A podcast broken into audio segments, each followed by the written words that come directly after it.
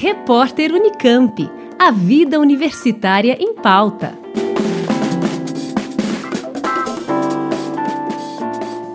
As mudanças climáticas têm levado discussões sobre hábitos cotidianos e como eles podem gerar consequências ao meio ambiente, e isso inclui o sistema alimentar.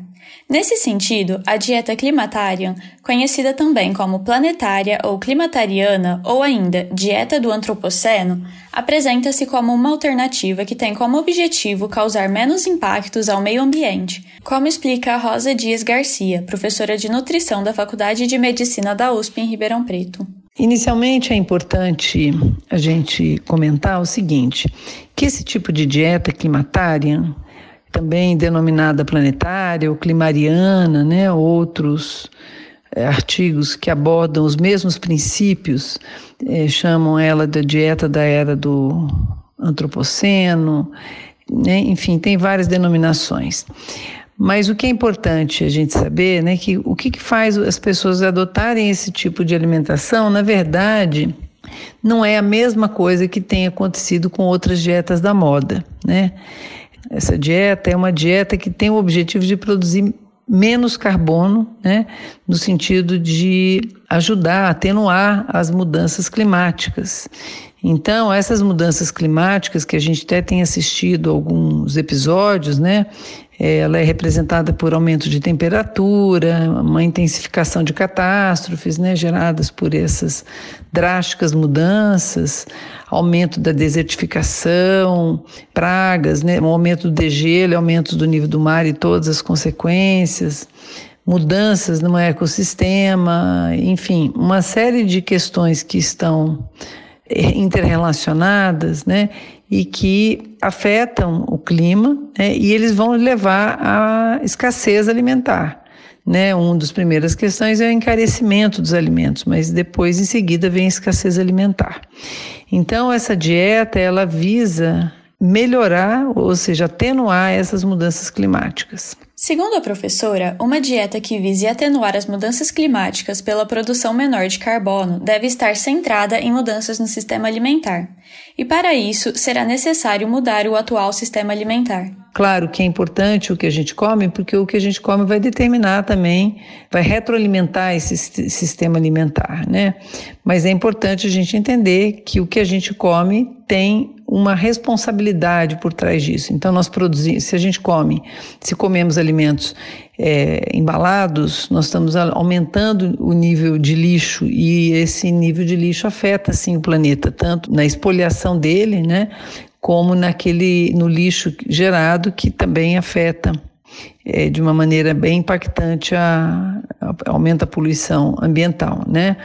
É, então, quando a gente pensar pensa em mudanças no sistema alimentar, nós temos que aumentar o consumo de alimentos in natura, os alimentos regionais, alimentos sazonais, é, de modo que a gente não incentive, né, não aumente não, não, o aumento da produção de alimentos que são contrários, né, ou seja, que aumentam a produção de carbono. Rosa ainda diz que esse tipo de alimentação não é algo novo, mas envolve a tomada de consciência por parte da sociedade e a mudança de hábitos. Existe um documento da FAO, né, é, que diz que as dietas saudáveis elas devem ter os seguintes componentes, por exemplo, tem que, além de atingir as necessidades de nutrientes da população, tem que garantir a segurança alimentar, acessibilidade a todos, resgatar aspectos culturais, desenvolver né, habilidades culinárias, porque com autonomia, produzindo os alimentos, a gente tem mais domínio sobre o que a gente come, a gente mais sabe melhor de onde vem o que a gente come, né?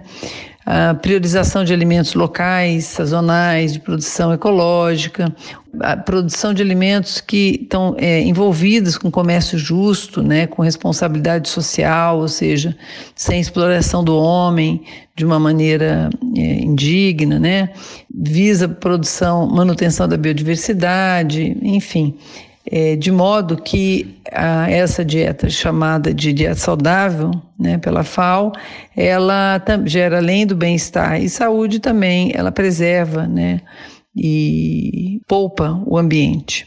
Há também um trabalho que foi lançado em 2019, né, que é sobre a alimentação na era do antropoceno, que seria a era que nós estamos vivendo atualmente, né? Então, essa dieta que foi lançada com um grupo de é, 36 especialistas, né, numa missão aí para definir quais são as demandas alimentares para o futuro, é, para que não haja falta, escassez alimentar, né?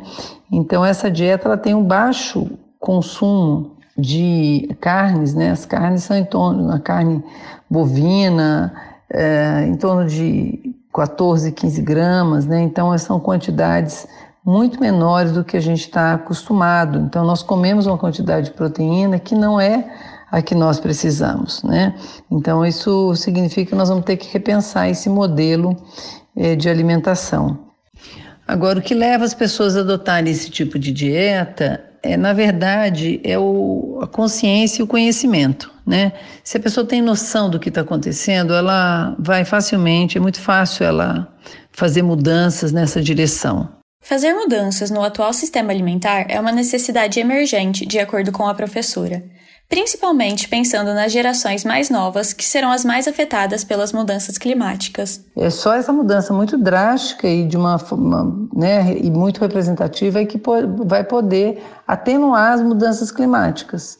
E as mudanças climáticas representam escassez alimentar. E escassez alimentar é aumento de fome, de falta de alimentos e de encarecimento de alimentos ela é uma demanda emergente, ela vai ter que acontecer, porque nós vamos assistir isso de uma maneira muito acelerada.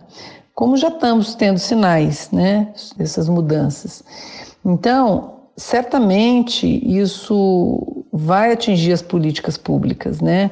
Então, porque a dieta que nós temos adotado, ela não é compatível com a nossa própria sobrevivência a médio e longo prazo, né?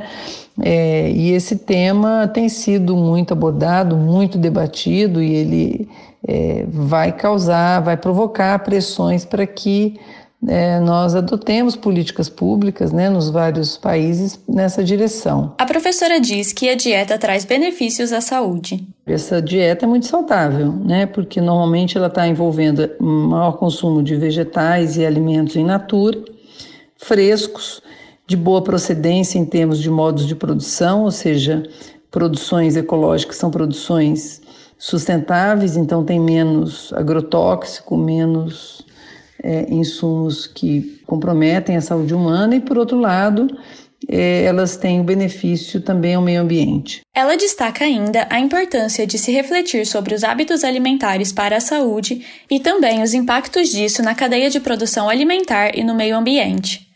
Nós ouvimos a professora de nutrição da Faculdade de Medicina da USP em Ribeirão Preto, Rosa Dias Garcia.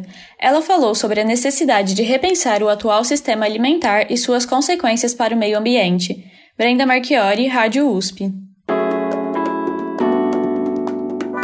Repórter Unicamp. A vida universitária em pauta.